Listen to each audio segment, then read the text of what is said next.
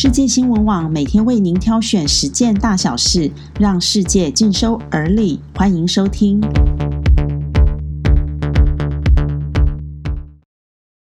各位朋友，大家早安！今天是七月十六日，欢迎您和我们一起关心世界大小事。首先是关于新冠肺炎疫情方面的消息。全球新增确诊病例中有五分之一来自美国的佛州、德州和加州这三个州。三个州在十三日确诊总数为两万七千五百七十四例，占全球近百分之十九的比例，并且占了全美确诊超过三分之一。奥克拉荷马州的州长史提特也确诊，他是全美第一个宣布自己确诊的美国州长。日前，他还因为跟自己的孩子现身一家拥挤的餐厅，没有维持社交安全距离而饱受抨击。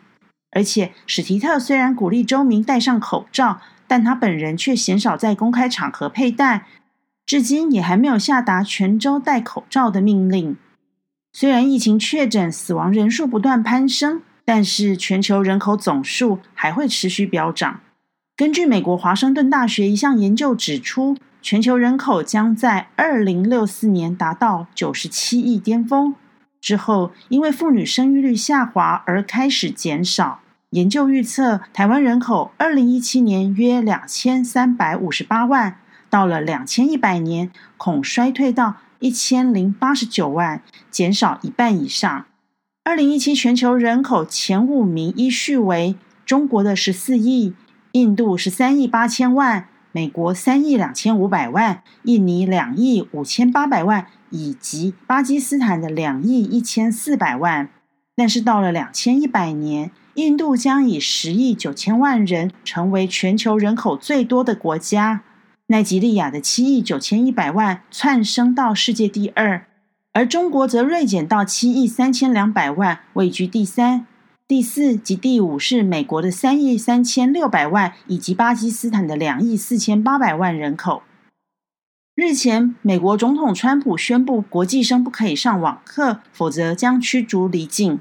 结果引来全面挞伐，共有八起联邦诉讼，两百余所大学和众多科技巨头反对。面对舆论的压力，川普政府终于低头，同意全面撤销日前颁布的国际学生规定，允许国际学生今年秋季开学后仍然可以远距学习，学生签证不会受到影响。